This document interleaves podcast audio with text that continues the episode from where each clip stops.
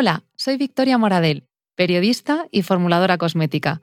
Con este podcast quiero poner un altavoz a profesionales expertos en salud, sostenibilidad, bienestar y belleza natural. Comenzamos.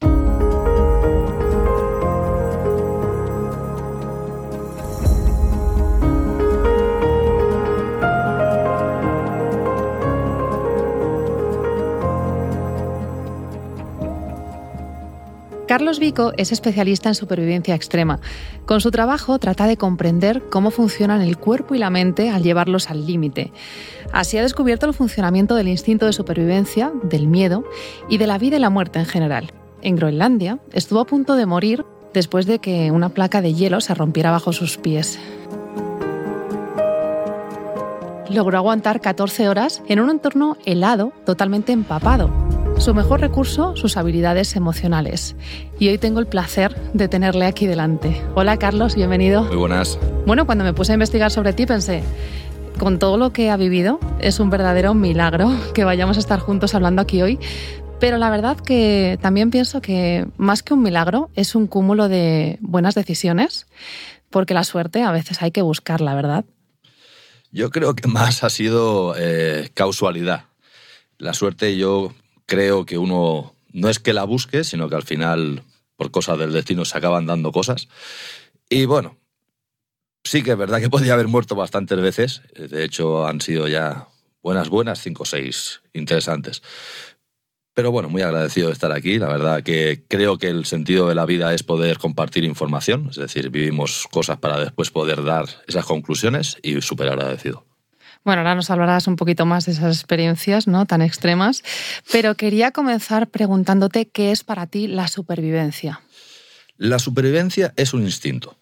Es un instinto que se activa cuando mi mente cree que hay una amenaza que va a complicar mi continuidad con la vida. Entonces se activa ese instinto y ese instinto tiene cuatro formas de manifestarse, que son cuatro pánicos diferentes, que son agresión, huida, bloqueo y sumisión. Se encuentran en los animales, lo podemos ver en los ciervos que tienen cuernos, pues cuando un lobo los ataca, pues ellos agreden al lobo, los que se quedan eh, totalmente quietos para que no los vean, los que están diseñados para correr, corzos, liebres, etc.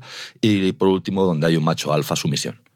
Lo que hemos visto mucho es que cada persona tiene, eh, puede mostrar un pánico o dos incluso y mezclarlos y es extremadamente eh, divertido, por así decirlo, poder observarlo y ver por qué cada persona eh, sale con ese pánico. ¿Qué consideras que es lo más importante que tenemos que hacer frente a un momento crítico si queremos salir lo mejor parados posibles? ¿Qué es lo más importante para ti? Tenemos dos partes, es decir, por un lado tenemos el pánico y el miedo. El pánico es miedo irracional, con lo cual no hay acceso a creatividad, imaginación eh, ni memoria. Por eso cuando tienes una discusión al cabo de 20 minutos dices, uy, tenía que haber dicho esto, porque había un efecto túnel, cuando se rompe vuelvo a tener acceso a pensamiento. En cambio, el miedo racional me permite eh, poder crear estrategias con lo que tengo delante. ¿Qué ocurre? ¿Qué parte es más buena? Depende. Si no hay tiempo físico para poder pensar una estrategia, el pánico es el que me va a salvar el día. Es decir, si alguien eh, pega un disparo al aire, tu cuerpo automáticamente se va a encoger para hacerse pequeño. No hay un pensamiento que diga, encógete. No, se hace automáticamente. En cambio, cuando tengo tiempo para poder crear una estrategia, porque al final el miedo es una proyección de mis puntos débiles hacia una amenaza. Si yo escucho mi miedo, me va a decir dónde yo voy a fallar ante esa amenaza. Entonces lo que hago es creo estrategias para evitar esos puntos débiles. Entonces, lo que decíamos, si yo tengo tiempo, miedo. Si no tengo tiempo, el pánico es lo más correcto. Y esto que se dice a veces de no tengas miedo, es que el miedo es muy necesario, ¿no? Para, sobre todo para la supervivencia, ¿no? Claro, yo creo que es un fallo de educación brutal, porque el miedo eres tú. Es decir, es una proyección de tus puntos débiles. Sale de ti. Yo no puedo vencer el miedo, no me puedo vencer a mí mismo. Lo que tengo que aprender es a escucharlo y a gestionarlo. Si yo escucho mis puntos débiles, escucho mis miedos, lo que hago es mejorarlos y crecer como persona. Hay un crecimiento personal espectacular. Si no los escucho y continuamente los tapo, el crecimiento no se da. ¿Y cómo gestionas tú el miedo? Yo lo gestiono desde el PARE-PIA, que es eh, un acrónimo que es para, respira, piensa y actúa. Es eh, para, detengo la inercia de lo que está ocurriendo, respiras, haces un 4-6-4, por ejemplo, que es una respiración consciente, lo, lo cual paras el efecto túnel que se da con la amenaza, pienso que está ocurriendo y por último actúo. Entonces, a mí hay una frase que me encanta que es, la calma me da precisión, la precisión velocidad. Es decir, cuando todo empieza, la gente empieza a correr, a gritar o algo se me va de madre, calma, me lo miro tranquilamente y pienso, a ver, ¿qué está pasando aquí? ¿Cómo puedo solucionarlo? Bueno, Darwin allá ya por 1859, en su capítulo quinto del libro El origen de las especies, dijo que las especies que sobreviven no son las más fuertes, sino aquellas que se adaptan mejor al cambio. ¿Estás de acuerdo con esto o no? Relativo. Eh, porque pueden haber adaptaciones incorrectas. Es decir, actualmente la sociedad está cogiendo eh, una rama extremadamente tecnológica, se está alejando mucho de su base, que es la naturaleza. Entonces, esa adaptación a las nuevas eh, corrientes, a la nueva época, yo creo que le puede traer muchos problemas al ser humano. Es decir, ahora mismo eh, quitas la electricidad en una ciudad y la lías muy parda. Entonces, toda esa adaptación que está viendo las nuevas tecnologías está muy bien porque, bueno, tienes un acceso a la información extremadamente rápido, pero creo que es una adaptación errónea y que puede traer muchos problemas al ser humano.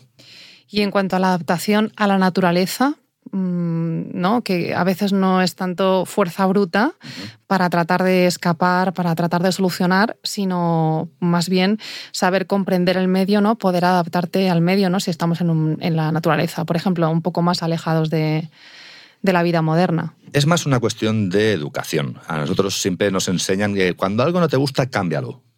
Bien, no funciona así. Es decir, yo no puedo estar en mitad de Siberia a menos 50 y decir, ahora quiero que haga calor. No funciona. Entonces, cuanta más capacidad tenga yo para analizar mi entorno, entender cómo éste le afecta a mi cuerpo y a mi mente, y creer esas estrategias para evitarlo, más prolongaré mi vida dentro de ese entorno. Entonces es más una cuestión de análisis de entender cómo funciona y de poner esos trabajitos en medio para que no me haga daño, que no el hecho de querer cambiar las cosas y querer que todo se adapte a mí. Es al revés, ¿no? Es, además, es extremadamente más eficiente. Es decir, cuando yo veo el problema y soy capaz de analizarlo, entender que la vida es un río que va en una dirección con una velocidad determinada y que yo no puedo parar el río. Yo tengo que entender hacia dónde me va a llevar esa corriente cuando yo me meta en ella. entiendo. Sí. Los traumas, ¿no? que a veces pues, surgen en situaciones límite, eh, ¿se pueden superar o siempre cambian drásticamente tu vida? Y te lo digo porque me vino a la cabeza una película que a mí me gusta mucho que está basada en una historia brutal de superación que muestra los hechos reales, ¿no? que se llama Lo Imposible.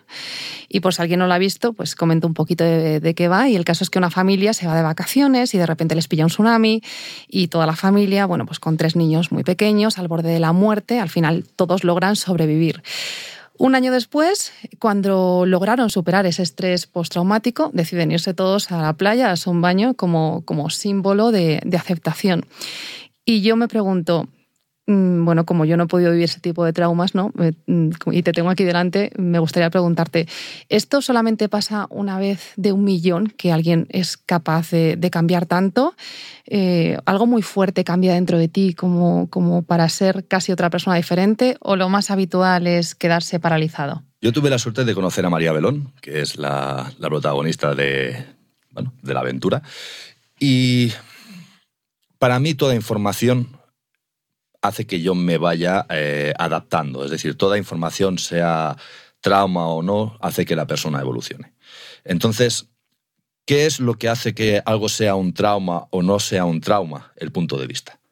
Si yo lo someto, es decir, a un punto de vista que a mí me daña, se convertirá en un trauma. Si yo tengo la capacidad de buscar un punto de vista que no me dañe, se convertirá en un aprendizaje que no es un trauma. Pero toda información, a medida que el ser humano evoluciona dentro de su línea de vida, hace que el ser humano cambie, vaya evolucionando en sí. Todos esos pequeños traumas que decimos, para mí son los que al final dan el resultado de esa persona, de por qué es como es. Hay una frase muy extendida que es el dolor es inevitable y el sufrimiento opcional. Eh, ¿Estás de acuerdo con esta frase? Sí, no. Eh, el dolor estoy de acuerdo que el dolor físico es inevitable en el momento que recibes una lesión o te das un golpe, etc. el sufrimiento es una cuestión de herramientas. Yo tuve eh, hace años la suerte de poder colaborar eh, con un hospital materno-infantil eh, oncológico, donde bueno, había niños con cáncer. Entonces a mí me dijeron, va, ven aquí y haces una charla. Claro, yo llegué allí y cuando vi a los niños dije, yo aquí no doy una charla. ¿Cómo voy a hablar yo de supervivencia delante de estos niños y delante de estos padres? O sea, no se puede.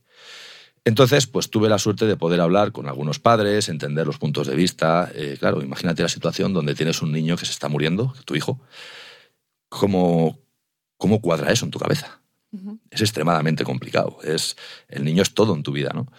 Y hablando con los padres, te das cuenta que el sufrimiento que tenían los padres era superior al del niño es ese punto de vista. Entonces, cuando tú hablabas con ellos, eh, obviamente yo no soy Harry Potter, no tengo una varita en la mano que solucione las cosas, ¿no? Pero cuando hablas con ellos y les haces entender eso, ¿no? Que al final nadie es de nadie. Nosotros venimos aquí y compartimos tiempo y energía con las diferentes personas que nos cruzamos en nuestra vida y que eso es disfrute, ¿no? Y que no hay, no tiene que haber eh, dolor en esa partida, sino en parte agradecimiento por el tiempo compartido y todo eso que has disfrutado con esa persona. Ahí es una forma diferente. Para mí es la diferencia entre querer y amar, ¿no? El querer es posesivo, el amar es simplemente disfrutas de ese momento. Entonces, cuando esas personas analizaban ese punto de vista y lo, lo metían un poco dentro, veías que ese sufrimiento variaba el sufrimiento no era tan acentuado, sino que se relajaba mucho. Entonces, por eso te digo que para mí el sufrimiento realmente es una cuestión de herramientas. Si tú tienes las herramientas adecuadas para variar el punto de vista, una depresión, por ejemplo, está basada en un punto de vista que me daña. Si yo soy capaz de cambiar un punto de vista, cambio la realidad de la persona. Alguien puede decir, eh, vale, eh, yo nunca voy a acabar en un lugar eh, con riesgo, ¿no? Porque al final, pues, una persona puede ir al campo un ratito, camina media horita por el campo, se vuelve a casa, pero en realidad es que nunca sabemos dónde podemos acabar, no se puede predecir, ¿no? Acaba de ser noticia, han encontrado los cuatro niños que tras estrellarse su avioneta en medio de la selva llevaban perdidos 40 días y, y finalmente pues les pudieron rescatar. ¿Cómo es posible que cuatro niños hayan podido sobrevivir tantos días tan pequeños en un ambiente tan hostil? Te voy a coger la pregunta en dos partes. Vamos a primero eh, hablar del tema supervivencia, porque considero que está maltratado. Es decir, eh, en supervivencia normalmente se habla de dos pilares básicos que son entorno y amenaza. Supervivencia en bosque, supervivencia en selva, supervivencia en nieve, supervivencia en desierto. Y por otro lado tienes la amenaza, eh, que es, pues, yo qué sé, te siento ahí en la silla, te echo una serpiente encima, la más venenosa del mundo. Y claro, tu primera reacción va a ser o apartarla de un manotazo, o quedarte totalmente petrificada, o intentar salir corriendo. Claro, si tú eres Fran de la jungla y tienes unos conocimientos de cómo funcionan las serpientes, o sin ser Fran de la jungla, tienes la capacidad de calmarte y decir, a ver, la serpiente mide menos de un metro pesa 800 gramos. Yo mido metro ochenta, peso 80 kilos. La serpiente no se me quiere comer. Lo que quiere la serpiente es que no me la coma yo. Entonces, si yo soy capaz de analizar eso, lo que voy a hacer es quedarme quieto, dejar que la serpiente se vaya a su rollo, le doy pista libre porque lo que quiere es alejarse de mí. Entonces es, tanto en un lado como en el otro, depende de la capacidad de la persona. Ni el entorno ni la amenaza me importan, sino la capacidad de la persona de analizar la situación y crear las estrategias adecuadas. Vamos ahora con los niños, porque es tan importante, por la capacidad que tuvo la niña. ¿En qué aspecto? Primera era indígena, con lo cual eh, estaba totalmente acostumbrada a ese tipo de entorno, a los depredadores que hay en la zona, a qué serpientes son venenosas, que no, qué insectos se pueden comer, qué insectos no, qué frutas se pueden comer, qué frutas no. Entonces, la capacidad de esa niña, claro, es que a mí me dicen, no, es que era muy pequeñita, perdona. Eh, yo con cuatro años ya estaba en el monte con mis amigos, cazando ranas, eh, saltando de árbol a árbol, tirándonos piedras. Es decir, depende. El problema es para mí que lo analizamos desde aquí. Lo analizamos desde una sociedad extremadamente eh, cómoda. Y cuando piensas en la jungla, piensas, madre mía, qué locura, ¿no? Que sigue siendo una locura. Pero cuando ves, eh, pues una niña que es eso, que es nativa, que vive en esa jungla, que además tuvieron la gran suerte eh, que en, el, en, la época que estamos no hay una variación térmica muy grande, es decir, por la noche no baja la temperatura, con lo cual no surge la hipotermia, no hay un gasto energético brutal. Eh, además, eh, en, esas, en ese tipo de culturas y de sociedades, los niños desde muy pequeñitos se cuidan entre ellos. Es decir, tú ves una niña de cuatro años que cuida al de dos y cuida al de uno. Entonces, no deja de ser una locura porque yo, sinceramente, al cabo de tres semanas, yo ya decía, es que no los van a encontrar vivos. Ha sido un completo milagro. Un completo milagro. Es decir, se han juntado muchas cositas para que eso se pueda dar. Pero vamos, si tú ves las fotos, ves que los niños están realmente al límite, es decir, eh, estaban totalmente deshidratados, eh, hinchados a picotazos, han perdido muchísimo peso. Yo creo que realmente si hubieran esperado eh, tres, cuatro, cinco días más, ya hubieran empezado a faltar niños. Y realmente también pienso que hay una carga emocional súper grande por lo que comentas, que ya no solamente un niño, sino que unos cuidaban de otros, ¿no? En este caso, pues la más mayor incluso acarreaba, o sea, en brazos al, más, al niño más pequeño. O sea, ya no solamente tienes que preocuparte por sobrevivir tú, que es una tarea extremadamente difícil y compleja, sino que además también tienes que cuidar de los más pequeños. Entonces, la, capacidad emocional y esa enseñanza desde niños que, que recibieron, pues es que es fundamental, ¿no? Sí, pero además es que es un poco al contrario. Es decir, en una situación de supervivencia, cuando yo tengo que cuidar a otra persona, me facilita porque no tengo que pensar en si yo quiero seguir o no. O sea, esa pregunta desaparece porque tengo que cuidar a otra persona. Entonces, a nivel mental, es eh, tremendamente, no más sencillo, pero la línea a seguir es muy fácil. ¿Por qué? Pues tengo que cuidar a otra persona. Ya no es, tengo ganas de seguir, yo me siento, me pongo a dormir, ya no puedo más. No, no, no, es que no te puedes sentar y dormir porque ya no puedes más porque tienes que cuidar a otra criatura. Entonces, a nivel emocional y a nivel eh, línea de pensamiento, mejora muchísimo la ecuación. O sea que lejos de dificultar, casi que te empodera más, ¿no? Correcto.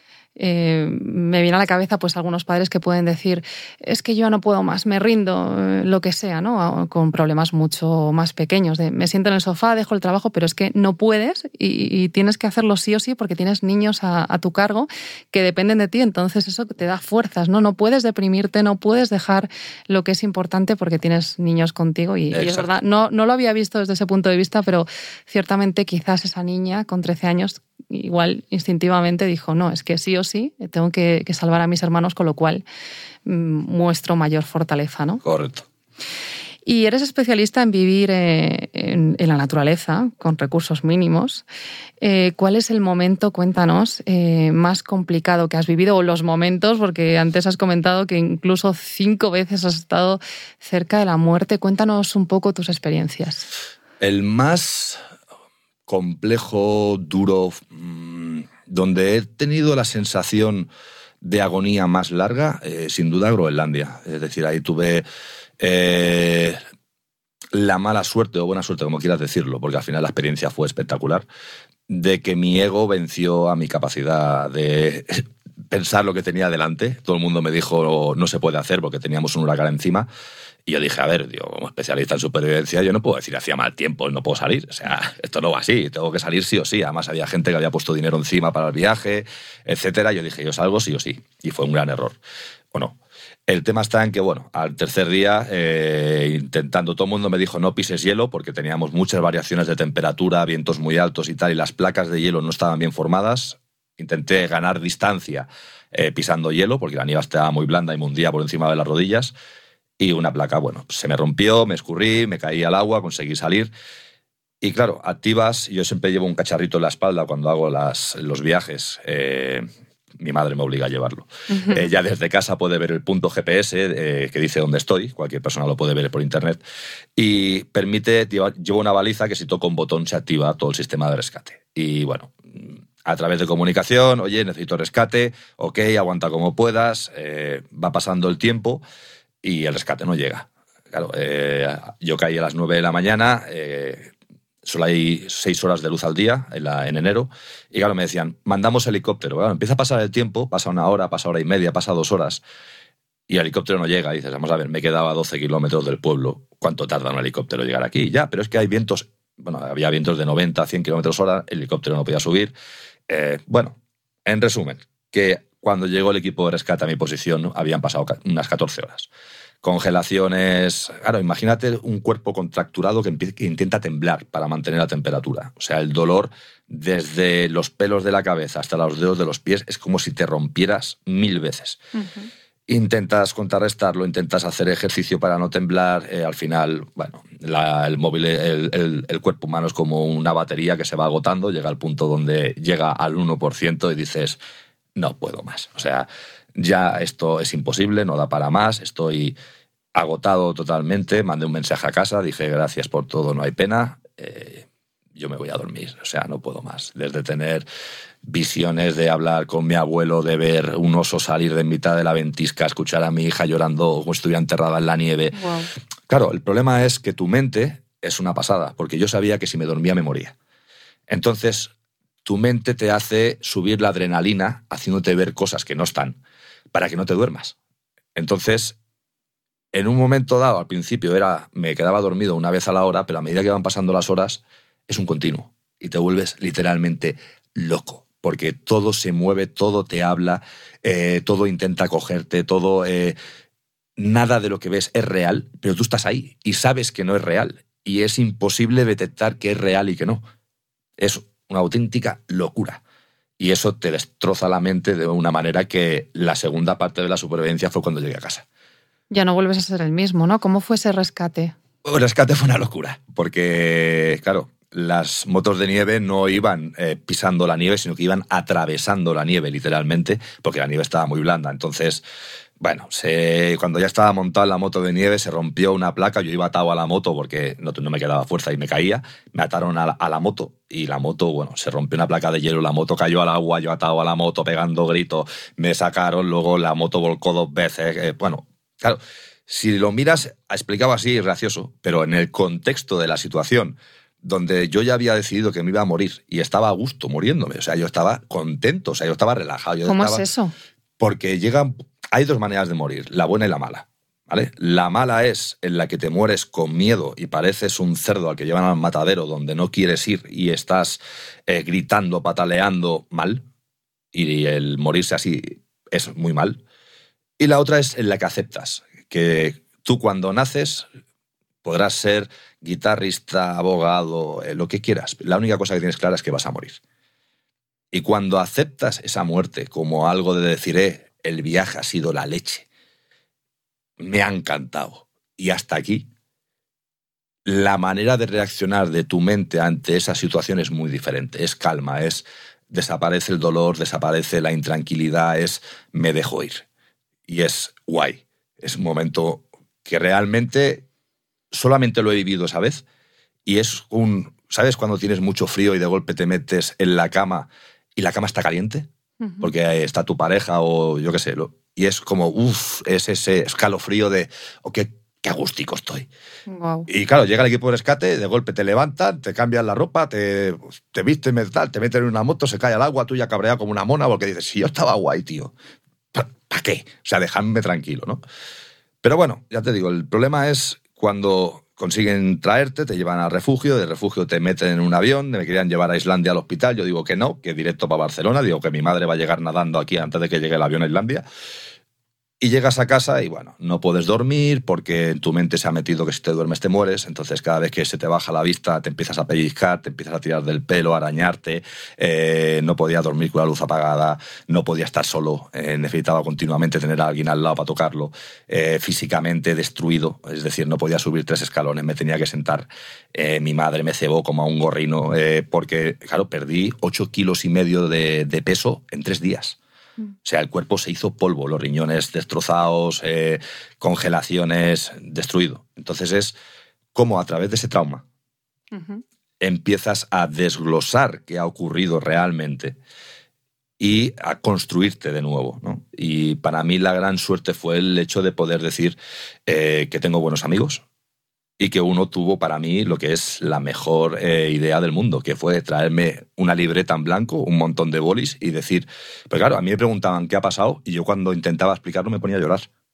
Yo, meto 80, 80 kilos. O sea, una bestia parda que ha vivido, me ponía a llorar como una madalena. No podía hablar.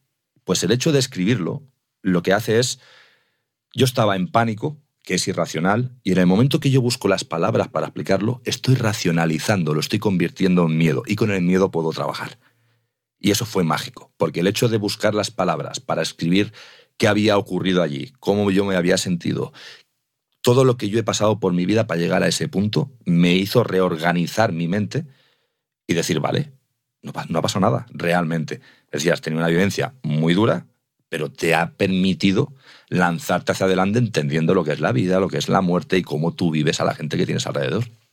¿Y no te hiciste alguna promesa del tipo, si salgo de esto, de esta, voy a hacer tal cosa o me apetece decirle esto a esta persona? Pedí perdón a mucha gente.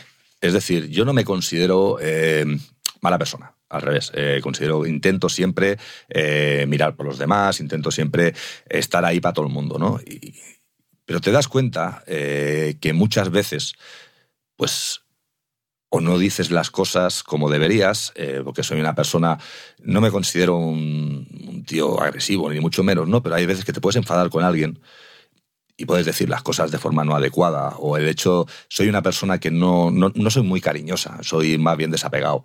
Y a mí eso de dar abrazos, desde que volví no paro de dar abrazos. Y que cada vez que me voy de mi casa abrazo a mi padre, abrazo a mi madre, abrazo a mis niños. Eh, y es un continuo. Es decir, no me voy de mi casa porque yo toda la pena que yo tenía en mi corazón en Groenlandia es que yo no me había llevado a mis niños a Disneyland.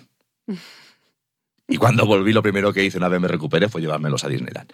Y es eso, ¿no? Es decir, todo aquello que quieras hacer con los que quieres, hazlo. Y no te vayas de casa sin decir adiós, sin dar una sonrisa, sin dar un beso, porque no sabes si vas a volver a casa. Qué buen mensaje. Eso también lo tenemos muy presente en nuestra casa y, creemos que es muy importante porque nunca sabes lo que va a pasar, ¿no? Estaba pensando cuando comentabas lo de diferentes maneras de morir hace poco, eh, bueno, pues descubriéndote, quisimos ver en casa la película de Infierno Blanco, creo que se llama, y el caso, bueno, que tiene un accidente de avión y, y una de las personas accidentadas pues se va a morir y está muy angustiada, entonces cara de pánico, eh, horror total, o sea, una situación muy desagradable. Entonces llega el protagonista y le ayuda a morir con calma, ¿no?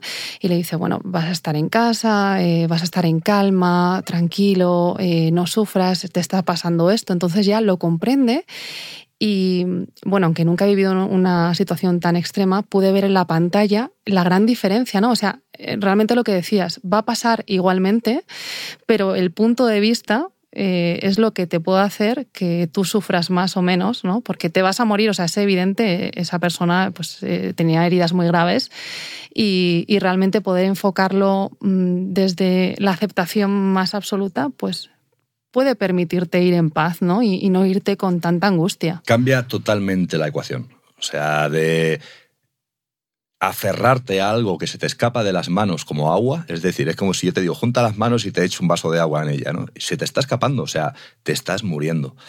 Si no lo aceptas, es que cambia totalmente, es te estás aferrando a algo que ya no está y es una desesperación, la palabra es desesperación, es una desesperación por no querer morir. En cambio, cuando cambias ese punto de vista, aceptando lo que va a ocurrir y diciendo, vale, voy a dejar de sufrir, voy a dejar de tal y ahora me voy a descansar, eh, toda tu cabeza, es lo que decíamos, el punto de vista cambia radicalmente la realidad. Si yo consigo variar el punto de vista, estoy cambiando tu realidad.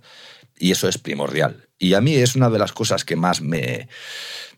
No es que me moleste, sino que para mí vivimos en la falsa inmortalidad, es decir, hay que morir a 90 años o con 95, hay que morir muy, muy, muy de viejos. Eso no es real.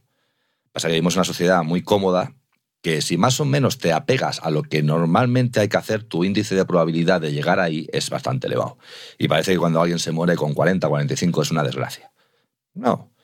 Si tú eres capaz de entender que en cualquier momento te puedes ir y eres capaz de vivir con esa sensación continua, es que para mí la muerte es lo que le da sentido a la vida, realmente. El hecho de saber que igual no vuelvo a ver a alguien, que no vuelvo a ver una puesta de sol, que no vuelvo a poder hablar con una persona es lo que hace que yo disfrute y viva ese momento intenso. Entonces, ya te digo, es para mí es un tema muy tabú, porque cuando la gente dice, yo siempre digo que, te vas a morir igual, la gente se enfada. No me digas eso. Tronco, sí, te lo tengo que decir, porque necesito que lo entiendas. Entonces, es ese punto, ¿no? O sea, la muerte es muy tabú y no debería serlo porque es tan presente como el nacimiento de la persona. Y todos estos conceptos también es que se pueden eh, aplicar en el día a día o no, o en situaciones que podamos llegar a tener.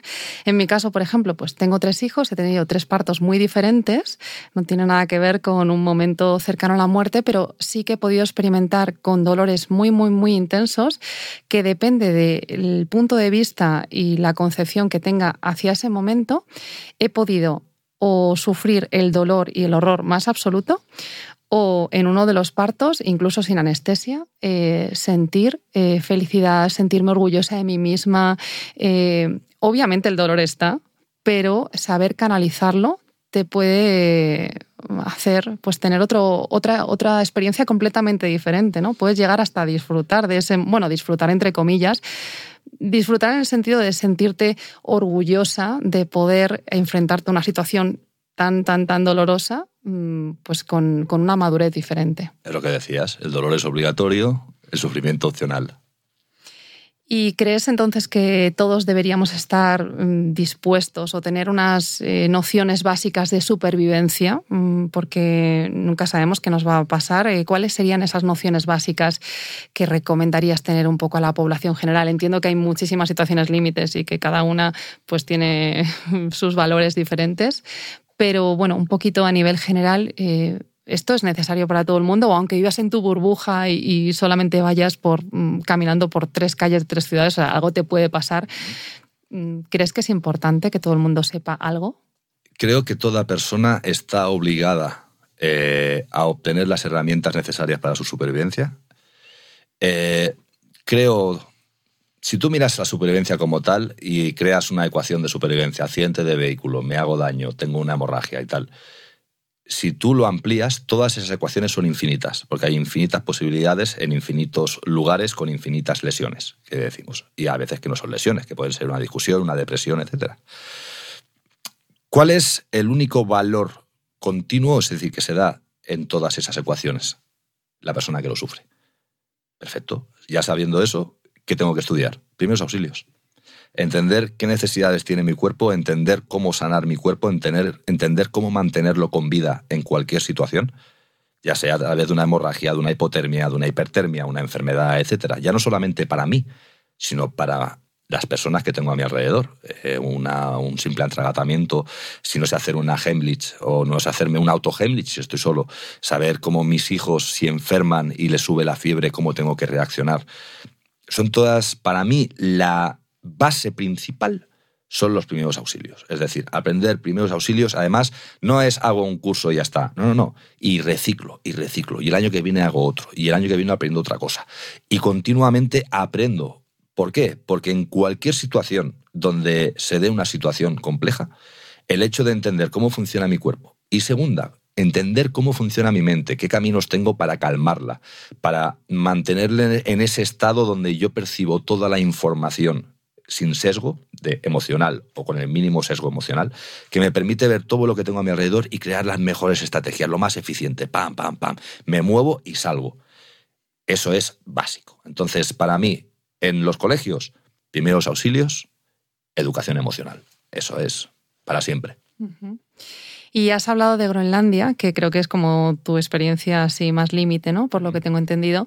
Pero a mí hay otra que me fascina también, me parece alucinante, y es eh, que pudiste atravesar un desierto mm, sin agua y, lograste encontrar agua, saliste con agua. Esto, o sea, ¿cómo te da la cabeza para, para poder llegar a esta conclusión y salir de ahí pues, eh, en tan buenas condiciones, ¿no? De hecho, de aquí cuatro días San Juan lo voy a pasar en, eh, en el desierto con un No me digas. Sí, va a ser brutal porque es la peor semana del año. A mí es la semana que más me gusta porque son las máximas horas de luz al día y donde se alcanza la máxima temperatura. Estamos hablando de mitad del desierto, estaremos entre 52 y 54 durante el día y bajará a 8 9 por la noche. O sea, el cambio es brutal. Es lo que te decía eh, al principio, es eh, el tema de la capacidad de observación. Y no es nada que digas, oh, es que tienes que saber. No, no, no. Al final es termodinámica simple. Aire caliente sube, aire frío baja. Sabiendo eso, claro, tú te ves en mitad del desierto, eh, tú ves la maravillosa, yo soy el tonto motivado, que digo yo. ¿Por qué? Porque no se me ocurrió otra cosa que meterme a cruzar el desierto a las 8 de la mañana. Y dije, yo me cruzo el desierto porque yo puedo. Y claro, a medida que iba avanzando el día, hacia las 12 del mediodía, ya estaba sobre los 48-50 grados caminando. No se me ocurrió otra cosa que coger la pala. Vi una zona donde había hierba de camello, que es verde. Dije, si está verde, hay agua. Y me puse a hacer un pozo y no había. Entonces, claro, te da un golpe de calor, te tiras al suelo. Y como en la playa, que la superficie está ardiendo y mueves un poco el pie y debajo está frío, dije, oye, debajo está frío. Hice una zanja, me metí dentro, me tapé con la arena y te quedas las siguientes seis horas mirando hacia adelante. No tenía nada más que hacer, claro, a 50 grados y yo estaba dentro de la arena, igual estaría a 28, 24, estaba fresquito. Entonces, claro, te quedas mirando para adelante y piensas, a ver, ¿cómo tiene que funcionar esto? Porque esto tiene que tener lógica. Y tú analizas y ves una gran duna, una gran pared y dices, vale, la duna es así porque el viento la golpea y le da esa forma. Bien, si yo esta mañana cuando empezaba a andar a las 8 de la mañana, la arena estaba dura y ahora está blanda. Eso quiere decir que la arena tiene la capacidad de absorber humedad y que el sol, cuando calienta esa humedad, la evapora y se la lleva. Entonces, si el viento empuja el aire contra la duna durante la noche, baja la humedad y la empuja contra la duna, si yo voy a la base de la duna, que es toda esa superficie en vertical que me arrastra el agua hacia abajo, será más fácil encontrar agua en la base de la duna. Me cogí la pala, me fui a la base de la duna y en dos palmos encontré agua. Lo cuentas fácil, pero, o sea, para comprenderlo realmente, vamos, que esto tienes que tener unas nociones ya muy avanzadas, ¿no? Para mm, generar todo este razonamiento, realmente. La mayoría de personas, yo creo que al final eh, entrarían en colapso. ¿Qué calor hace? Eh, me he metido en un lío de los gordos, ¿ahora qué voy a hacer? Eh, pero es la estrategia de la rata, que digo yo, ¿eh? Es cuando te tienen acorralado y no tienes nada, o sea, no tienes ninguna otra opción que morir o empujar empujas. Es simple instinto de supervivencia. Si te fijas, las mejores historias de supervivencia que se han contado eh, o que hay registro de ellas son de gente que no tenía ni puñetera idea de supervivencia. Sí, que a lo mejor dices, bueno, eh, yo me enfrento a esto, ¿no? ¿Cuántas veces hemos visto pues, películas como Lo Imposible y, te da por pensar, a mí me pasa eso y es que me muero, entro en colapso, eh, realmente nadie sabe la capacidad que tiene dormida de poder reaccionar ante ciertos conflictos. A mí, sobre todo, eh, hay un punto en la supervivencia que es muy difícil de estudiar, que es cuando una madre tiene a sus crías. Por lógica, tú tienes que buscar tu supervivencia como individuo y si hubiera un problema, deberías salvarte tú. Pero está más que demostrado que cuando tienes a una madre con sus crías, la situación que se va a dar va a ser totalmente diferente a la lógica. Es decir, la madre de golpe, o el padre eh, que está protegiendo a, sus hijos, va a ser todo lo contrario a lo que debería ser. Es decir, en lugar de correr, se va a tirar encima tuyo. Es decir, cambia todo ese paradigma. Por eso te digo que muchas veces pensamos, yo no sería capaz de... Bueno, depende de la motivación, que diga yo. Entonces, si tú eres por ti solo, estás ahí tirado y estás, pues es posible que tu actitud no sea la correcta y te dejes morir. Pero cuando tu capacidad, o sea, lo que tienes que proteger es importante para ti, es decir, yo tengo que volver a casa, es decir, tengo un motivo de, tengo que volver a casa a ver a mis hijos, tengo que volver a casa porque mis hijos me necesitan, o mi familia, o quiero hacer esto, es decir, tengo un punto de motivación, salgo. Si el punto de motivación no existe, es muy, muy, probable que diga, ¿y para qué? O sea, ¿y para qué tengo que sufrir? Me voy a dormir y ya está. Y respecto a las madres es que se ve incluso en el día a día, ni siquiera en situaciones límite, ¿no? ¿Cuántas madres tienen a sus hijos y se descuidan completamente, se abandonan, se olvidan de quiénes son en pro de cuidar a sus hijos cuando en realidad sigue siendo muy importante ¿no? su autocuidado para poder ofrecer lo mejor a sus hijos. O sea que toda esta parte ¿no? de supervivencia extrema al final tiene su aplicación en el día a día en situaciones súper cotidianas. Claro, porque al final piensa que desde una discusión con tu jefe, con tu pareja, es lo que tu mente interpreta como una amenaza. Es decir, yo no necesito que alguien me ponga un cuchillo en el cuello para estar en supervivencia. Una simple depresión, en el cual yo no soy capaz de encontrar el punto de vista adecuado para que no me dañe a mí mismo. Es una situación de supervivencia real, puedes acabar quitándote la vida. Una discusión eh, con mi jefe que mi mente interpreta que si yo pierdo el trabajo, no hay comida para mis hijos en casa. ¿Cómo yo reacciono a eso? Entonces, no es tanto la situación crítica donde yo encuentro mi cuerpo estresado al límite y va a morir, no. Es mi interpretación de la situación que tengo delante. Y la supervivencia es real y está en nuestro día a día de forma continuada. Es como yo gestiono mi mente ante el estrés. Si yo no gestiono el estrés, se va a dar una situación de supervivencia real donde voy a entrar en un ataque de ansiedad, donde voy a entrar en un efecto túnel, donde voy a quedar totalmente colapsado. Eso es supervivencia real. No hace falta irse a la jungla. Eso es supervivencia real y la tenemos en nuestro día a día. Cuanto más cómodo viva yo, más fácil es que surja esa situación. Porque no, no tengo la capacidad o no tengo la, el continuo eh, trabajo mental de estar sometido a estrés. Entonces, cuando una persona vive muy cómoda, de golpe tiene una temporada o un colapso de estrés, es muy fácil que explote. Una persona que continuamente vive bajo ese nivel de estrés medio, es más difícil que explote porque tiene la mente más acostumbrada. Y nos has hablado de situaciones complicadas en momentos extremos, pero cuéntanos también algún momento bonito o que recuerdes bien que hayas vivido en alguna de estas situaciones. Yo tengo muy bonitos recuerdos de mi abuelo. Mi abuelo em, hoy en día está mal visto, es la palabra furtivo, pero mi abuelo no cazaba con pólvora, no cazaba con escopeta. Él realmente iba, analizaba eh, cómo se movía el animal, qué comía, qué no comía y le preparaba trampas y luego pues lo cogía. Y mi abuelo a mí me enseñaba con juegos. Entonces me hacía sentarme, me hacía observar. Eh, por ejemplo, pasaba nosotros teníamos un juego que era estar en silencio unos 20 minutos. Ahora imagínate un, niño de tres añitos en silencio 30 minutos. Es imposible. Pero el tema estaba en que él decía que la, naturaleza es como la superficie de un lago, donde si yo tiro, genero un sonido, es como si tiro una piedra, se genera una onda, y todos los animales que tengo alrededor, como yo soy un depredador, se esconden, se quedan quietecitos, y no veo lo que hacen. Y de lo que ellos hacen sacas muchísima información. Entonces el juego era pues quedarte totalmente en silencio, callado, y de golpe, pues, yo qué sé, veías un zorro, veías una ardilla, veías un tejón.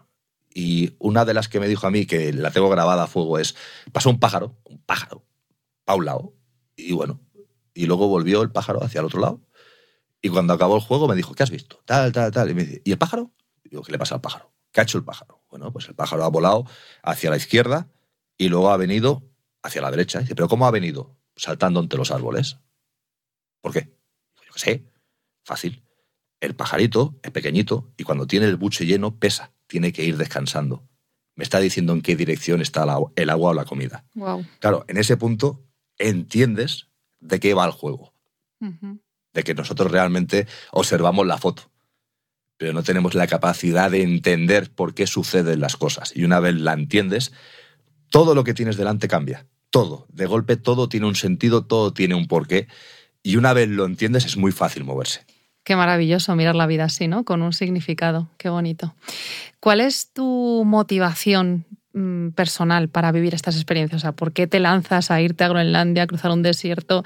Eh, ¿Qué es lo que quieres descubrir o qué es lo que te apasiona de vivir estos momentos? Yo me considero un científico por el método empírico, dentro de lo que cabe. ¿Por qué? Porque cuando no entiendo algo, tengo que hacerlo. Cuando yo quiero entender cómo funciona mi cuerpo bajo un nivel de estrés, es difícil provocártelo en, tu día a día. Pero cuando viajas a esos lugares eh, y llevas tres días sin comer, cuatro días sin comer, eh, metiéndole una paliza al cuerpo brutal a nivel mental, estás totalmente solo en la nada, sin comida, sin agua, eh, no tienes refugio, tienes que hacértelo tú. Tu mente explota. Es brutal. ¿Y por qué haces estas cosas? Bueno, para mí el sentido de la vida es la evolución de la información a todos los niveles. Entonces, si yo soy capaz de vivir estas situaciones, sacar unas conclusiones, llegar aquí y ofrecértelas sin que tú inviertas el mismo tiempo y energía que yo en llegar a ellas, ya hemos ganado. Si yo te doy el ABC y tú llegas al D, magnífico. Entonces, para mí es eso. Es decir, yo empecé con la supervivencia como un hobby, eh, acabé montando una escuela, acabé eh, probando situaciones yo para entender cómo funcionaba, porque entendí que no era cuestión de técnica, sino que era cuestión de mente. Una vez entras en todo el tema de psicología, lo explotas al máximo para entender cómo funcionas y vas evolucionando esa información. Y me doy cuenta que cuanto más la, ofrezco, oye, pues hay mucha gente que puedes ayudar realmente con estas herramientas y yo me siento feliz por ello. Háblanos en ese proyecto en el que trabajas actualmente. Actualmente eh, estoy llevando a chicos con eh, chicos chicas con problemas de adicciones a las drogas, problemas de comportamiento, etcétera. Me los estoy llevando al desierto. Y es brutal, porque lo que buscas es el punto de ruptura, es decir, el punto donde la persona dice me muero. Y en ese punto lo que surge es espectacular, porque es como si tú tuvieras una estantería con todas tus cosas ordenaditas por importancia, los amigos, los hobbies, salir de fiesta, los festivales de verano, tal, y llego yo y le pego una pata a la estantería, te lo tiro todo. Y es genial porque cuando pasa eso, lo primero que dice todo el mundo, el 99.9 es llama a mi madre. y es brutal porque te das cuenta del orden de las cosas. Y esos esas personas que tienen esos problemas, se les reordena toda la mente en ese punto. Es, vale, de aquí para adelante empezamos de nuevo. Y yo he trabajado durante muchos años eh, de forma gratuita con centros de menores, en institutos, haciendo que esos, dando esas pequeñas herramientas ¿no? de gestión del miedo y del estrés, del pánico, de hacer que los chicos tengan esas herramientas de eh, crecimiento personal, pero en el punto en el que estoy ahora estoy disfrutando muchísimo. Eh, al año puedo ir cinco o seis veces y me lo estoy pasando genial. Es decir, que lo utilizas también como una herramienta de autoconocimiento. Quizás eh, estos adolescentes con problemas tienen demasiado ruido, demasiados conflictos en sus relaciones, en sus entornos, y al desaparecer todo eso se quedan consigo mismos y ahí es donde realmente descubren quiénes son ¿no? y, ponen en, en valor eh, los diferentes, las diferentes cosas que hay en su vida, ¿no? Quizás eso que creen tan importante ya no lo es, sino que al autodescubrirse, pues ven otros valores, ¿no? Pues qué interesante. Es que además es, en el desierto lo bueno que tiene es, tú sabes cuando todo el mundo te dice, es que la montaña me da paz. Eso es mentira. ¿Por qué? Porque cuando se hace de noche ya no te da tanta paz. Entonces tenemos un problema. Y es el mismo sitio sin luz. Lo que pasa en la montaña es que a nivel eh, inputs de información se reduce muchísimo. En la ciudad todos son ruidos, eh, coches, movimientos, luces. En cambio, en la montaña todo es muy bajito. Es como cuando uno va al mar y se sienta en la orilla. ¿Qué pasa? No hay incertidumbre. Sé que después de una ola vendrá otra. Entonces mi mente se relaja. En el desierto no hay nada. Hay arena y sol, mucho sol y mucha calor. Entonces ese sonido desaparece y tú empiezas a hablarte contigo mismo. Y es ese diálogo interior que por desgracia, no nos permitimos en nuestro día a día. Y ahí es donde se crean pues, esas estrategias, eh, esos momentos donde tú empiezas a entender por qué tu vida es así. Porque normalmente vamos como pollos sin cabeza pegando bandazos y no nos paramos a pensar por qué hemos llegado a esas situaciones realmente. Y es precisamente eso, parar en ese punto y decir, a ver, todo esto que ha pasado, que a mí no me gusta, ¿por qué ha sucedido? ¿Qué puedo hacer para que no vuelva a ocurrir? Y ahí es donde se comienza todo ese proceso. Porque la supervivencia de la naturaleza no da segundas oportunidades. O sea, si te enfrentas a un problema grave o lo solucionas o tu vida peligra. Y lo que estamos hablando, ¿no? Pues que en la vida moderna podemos estar rodeados de problemas, pero también eh, hay muchos refugios. Que si te metes en redes sociales, que si enciendes la tele y te enganchas a una serie, o incluso pues el alcohol, ¿no? Entonces, pues eh, estoy entendiendo que para ti también saber sobrevivir en la naturaleza es saber sobrevivir en, las rutinas más cotidianas. Es que piensa que quizá el mayor problema en supervivencia es tu propia mente. ¿Por qué? Empiezas a pensar en cosas que pueden pasar y no tienen por qué pasar. Empiezas a ver monstruos donde no los hay, empiezas a ver desgracias donde no las hay. Y eso es un continuo. Es decir, tu peor enemigo es tu mente. Entonces, el hecho de tener las redes sociales, eh, los porros, el alcohol, todo esto lo que hace es evadirte. Yo no me quiero evadir, me encanta la realidad. ¿Por qué? Porque para mí la realidad es un juego mental. Es decir, para mí todo es, hay un problema, le tengo que dar solución. No lo, no lo escondo. Entonces, es un juego de habilidad mental. Me viene el problema con lo que tengo y lo que sé, cómo lo soluciono. ¿El problema tiene solución? Ya no es un problema porque está solucionado. No tiene solución, no es un problema. Lo echo a la mochila y lo arrastro. Entonces, esa es la diferencia. El, hecho de tomarte la, vida como algo proactivo hacia adelante, donde van sucediendo cosas, es como un juego del Tetris, donde empiezan a caer piezas y tú tienes que irlas colocando la, a la velocidad que puedas y que todo funcione. Es habilidad. Entonces, cuando en lugar de esconderte, lo enfrentas de esa forma, todo cambia. Y mm, si pudieras intervenir en el modelo educativo, ¿qué cambiarías, aparte de lo que nos has dicho antes? Todo. Todo. A tirarlo, ¿no? Y, volver a empezar. Considero que las cosas que realmente nos afectan en nuestro día a día no se enseñan en el colegio. Desde hacer la declaración de la renta a aprender eh, gestión emocional, a aprender a educar hijos, a aprender eh, a cocinar, a aprender a sustentarme a mí mismo. Es decir, eh, a todos los niveles, desde cómo eh, taladrar una pared para colgar un cuadro. Lo considero súper importante, porque una vez tú aprendes a desarrollar esas habilidades, puedes hacer muchas otras. Y no, te enseñan, que está muy bien, ¿eh? aprender unos niveles básicos de matemáticas, de historia, etc. Pero, oye, primeros auxilios, inteligencia emocional, eh, gestión emocional, eh, aprender a hacer la renta, aprender a lo que son los impuestos, aprender a coser, aprender a cocinar. Es decir, todo aquello que nosotros hacemos en nuestro día a día, mm, para mí sería genial, grandioso, que unos profesores me lo enseñaran en el colegio. Cuando yo ya sea más grande y quiera decir, no, no, ahora quiero ser doctor, ya estudiaré medicina, pero de momento que yo cuando salga del colegio sea una persona totalmente preparada para subsistir por mí mismo. Tú ahora coges a un crío cuando sale del colegio y le dices, ala, búscate la vida. No, es imposible, no, sale. pueden estar ni una tarde solos, es que no saben muchas cosas para nociones básicas ¿no? de, supervivencia. Em, la sociedad está cada vez más desconectada de la naturaleza. Dices que estar en la naturaleza que no da paz, ¿no? Que, que es un concepto un poco equivocado, ¿no?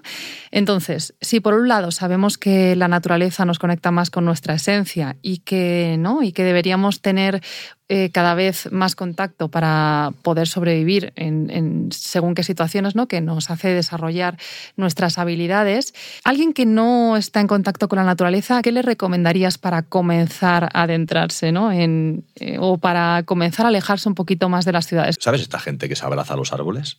Bueno, el árbol si pudiera te mataría para que te pudrieras en las raíces y absorber tu alimento. Eso funciona así, es decir, en la naturaleza todo es una vorágine que todo se come a todo, continuamente. Es decir, lo que muere es reabsorbido y es comido y todo pelea entre todo para ver qué se come a qué. Nosotros tenemos el mal concepto de que nosotros estamos en la cima de la pirámide alimentaria y somos los mejores, los mega cracks, hace dos años, algo totalmente invisible como fue el COVID nos mantuvo a toda la sociedad mundial metidos en casas durante tres meses. ¿Realmente somos los depredadores máximos? No lo creo. Entonces, para mí, el hecho de adentrarte en la naturaleza lo que permite es, lo que decíamos, silenciar el ruido y aprender a pensar. El hecho de decir, vale, vamos a la montaña, eh, está muy bien, siempre y cuando entiendas que no estás en tu casa. Y estás Respeto en, máximo. Estás en casa de otro. No pongas los pies encima de la mesa. Es decir, eh, no me dejes basura. Vas para allá, la, lata que ahí subes para arriba pesa 200 gramos, cuando baja vacía pesa 50. No la dejes arriba. Eh, intenta llevar una bolsa de basura y toda la basura que veas de la gente que no tiene cuidado, te la llevas, si puedes. Es decir, lo magnífico de la naturaleza es observarla, en su máximo esplendor, sin la manipulación humana. Entonces, cuanto más cercano a eso estemos, mejor. Más animales podremos ver, disfrutar. Claro, tú imagínate que estás en mitad de la montaña y de golpe te sale un ciervo y lo ves pasar. Y ese ciervo está en su ámbito. La gente alucina cuando ve un ciervo. Yo estoy cansado de ver ciervos. ¿Por qué? Porque es esa diferencia. Es decir, cuando tú más te metes, más disfrutas, más mantenemos ese entorno natural eh, lo más primigenio posible, lo menos afectado, lo menos sucio, más te das a poder observar, sentarte, relajarte y disfrutar de lo que tienes delante y puedes ver más cosas. Entonces es mucho respeto. Y segunda, entender que es un entorno cambiante y que durante el día voy a tener calor, durante la noche frío. Eso tengo que tenerlo metido en la cabeza y que en el tiempo va a ir evolucionando. Entonces, cuando lo haga, si yo voy a pasar noche, tengo que llevar algo para pasar la noche. Si no voy a pasar la noche, de todas maneras me llevo algo por si me pierdo. Es decir, tienes que tener el contexto en la cabeza de que es un entorno que varía y tienes que trabajar con esa variación. Y eso te pasará en el trabajo, te pasará con tus hijos, te pasará en cualquier parte. Hablemos de supervivencia ante una catástrofe o accidente, como por ejemplo, eh, nos vemos envueltos en un incendio. ¿Qué podemos hacer? ¿Vale? Eh, lo mismo que decíamos al principio. Em, aire caliente sube, aire frío baja. Es que eso te vale en todas partes. Porque en un incendio, el humo y el calor, ¿dónde está? Arriba. Yo que tengo que ir a ras de suelo. Punto. En la misma teoría, si yo estoy en mitad de la montaña, me toca hacer un refugio, hace frío, el techo muy bajo porque, porque mi calor se va a escapar hacia arriba, lo quiero conmigo. Hace mucha calor, techo alto para que el calor se vaya y yo esté en la parte fría. Entonces, termodinámica simple, eso mm, funciona en cualquier entorno.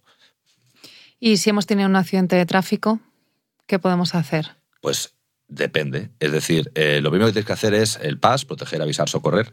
Segunda, entender cómo funciona tu cuerpo y que es un circuito cerrado de líquido y que si hay algo por donde pierde líquido, tengo que evitar la pérdida. Entonces, una hemorragia tengo que frenarla.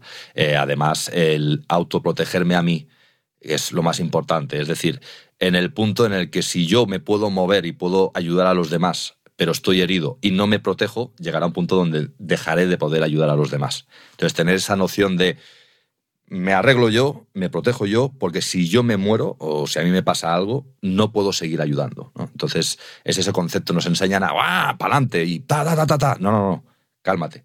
Observa, analiza, ¿cómo estoy yo? ¿Puedo seguir moviéndome? Sí. Eh, ¿Tengo alguna herida grave? La soluciono y me empiezo a mover. Entonces, es el, me protejo yo, aviso a 112, emergencias y tal, y empiezo a socorrer otra vez pararnos a pensar, respirar, ¿no? Porque hay personas que siempre lo mismo, ¿no? Al final esto es muy práctico.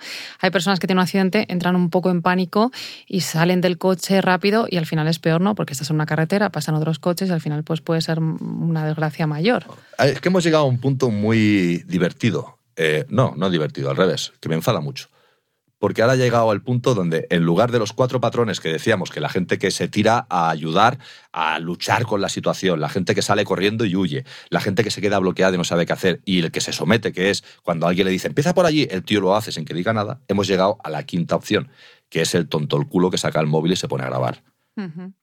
Y eso es cada vez se da más. Es decir, podemos ver un robo, una agresión, un no sé qué, y todo el mundo coge el móvil y se pone a grabar y nadie hace nada. Y es algo que a mí me, me saca de, de, contexto totalmente porque no lo entiendo. Es decir, eh, pero bueno, evolución de la... Sí, yo lo pienso cuando veo una noticia, ¿no? Digo, vale, esto lo ha grabado alguien que está viendo lo que está pasando y está sujetando un móvil. De verdad, eh, esto está muy alejado de la supervivencia. Sí, pero has llegado a una situación tan compleja donde, eh, por culpa de, de, bueno, de la sociedad y de las leyes que están hoy día, muchas veces cuando intentas ayudar, te puedes complicar mucho la vida. Entonces, por eso yo creo que ha cambiado tanto y la gente se ha convertido más en espectador que no en, en partícipe. Si de repente nos pilla un terremoto. Fácil. Aléjate de estructuras. Aléjate de edificios. Es lo que se puede derrumbar. El suelo se puede hacer una grieta, pero no te va a caer nada encima si estás en mitad de la nada. Entonces, aléjate de todas las estructuras que puedas intenta sujetarte o meterte debajo, si te pilla en casa, métete debajo de algo muy sólido, una mesa que tengas sólida, etcétera, métete debajo, o cerca de armarios y paredes. ¿Y un tsunami? ¿Un tsunami? Aléjate todo lo. O sea, en un tsunami el agua va a correr por el suelo. Sitio lo más alto que puedas. Aléjate del, del suelo. Y bueno, a veces no hay que irse tan lejos, ¿no? O ponerse en situaciones como tan ocasionales. También pueden ocurrir accidentes en casa, desde, eh, lo comentabas, caídas, eh, atragantamientos, electrocuciones ahí también. Eh, estos primeros auxilios, ¿no? Pararse, ver a ver cómo es la situación. O sea, es que de verdad que es un poco, ¿no? Todo lo mismo. Siempre lo mismo. Pensar bien y antes de entrar en pánico y hacer lo primero que se te pasa por la cabeza, pues pararnos a pensar un momento puede ser decisivo para, para salvar la vida. Y si nos ponemos ya en plan futuristas, vivimos una época en la que se habla pues, de cambio climático, se habla también de conquista del espacio y de otros planetas. Eh, avísanos, eh, Carlos, ¿en qué nave vas para ir contigo? Ah, no, yo soy de los que dice que si cae un pepino que me caiga encima tú. ¿Ah, yo acabo rápido, sí, sí, totalmente. Entonces, ¿no te prepararías para el viaje o, o cómo harías? No, yo creo que realmente, si estando en este, que es maravilloso, no somos capaces de disfrutarlo, ¿para qué vais a ir a una piedra roja que no tiene vegetación? O sea, vives en el, quizá en el único o de la Vía Láctea con miles de estrellas, con lo que tiene, tío. O sea, es espectacular este planeta, es que es maravilloso. O sea, los mares, cómo llueve, la naturaleza. y no lo cuidas, ¿para qué vas a ir a otro lado? Esto es como que tiene una casa sucia y, se muda de casa en vez de limpiarla, pues no limpiarla, ¿eh? ¿vale? Pero si es que vas a llegar al otro lado vas a hacer lo mismo. No, hasta que no aprendas a cuidar esta, ¿para qué? No, pues es un poco lo mismo. O sea, vivimos en el planeta más espectacular que hay y lo disfrutamos y lo cuidamos, pues no mucho. Entonces, ¿para qué te vas a ir a otro? Y para terminar, un mensaje con el que te gustaría acabar, con el que se quedaran las personas.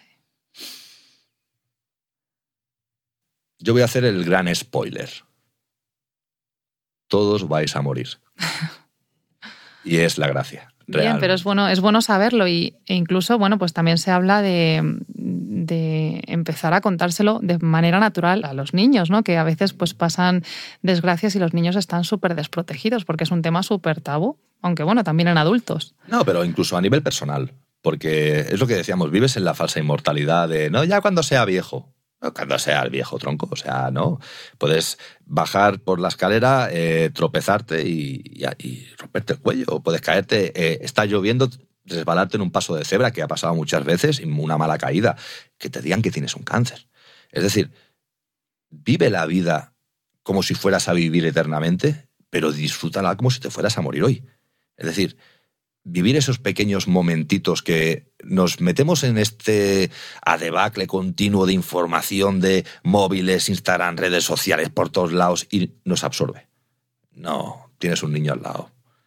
Tira el móvil, disfrútalo un ratito. O sea, habla con él, baila, ponte música, ríete, cógete un libro, ponte a leer con él. Esos pequeños momentos, eso no tiene precio. Y fíjate que alguien puede pensar, eh, ojo, pues hablar de la muerte, ¿no? ¿Qué, qué manera más triste o más pesimista. Yo lo veo todo lo contrario. Es como, es un enfoque súper positivista, ¿no? Porque gracias a conocer la muerte o a ser un poquito más consciente de, que puede estar cerca de nosotros en cualquier momento, puedes disfrutar de la vida de otra manera. Más intenso, más intenso. Sí, eso es. Pues muchas gracias, Carlos, por enseñarnos herramientas tan prácticas y que pueden suponer la gran diferencia entre la vida y la muerte en un momento crítico o simplemente, como nos has contado, pues salir adelante en el día a día. Así que un abrazo muy fuerte y hasta la próxima. Muchísimas gracias.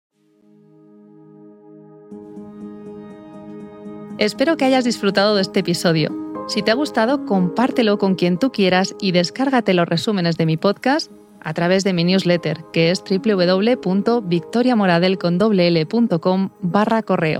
Por ahí te espero. Gracias por escucharnos.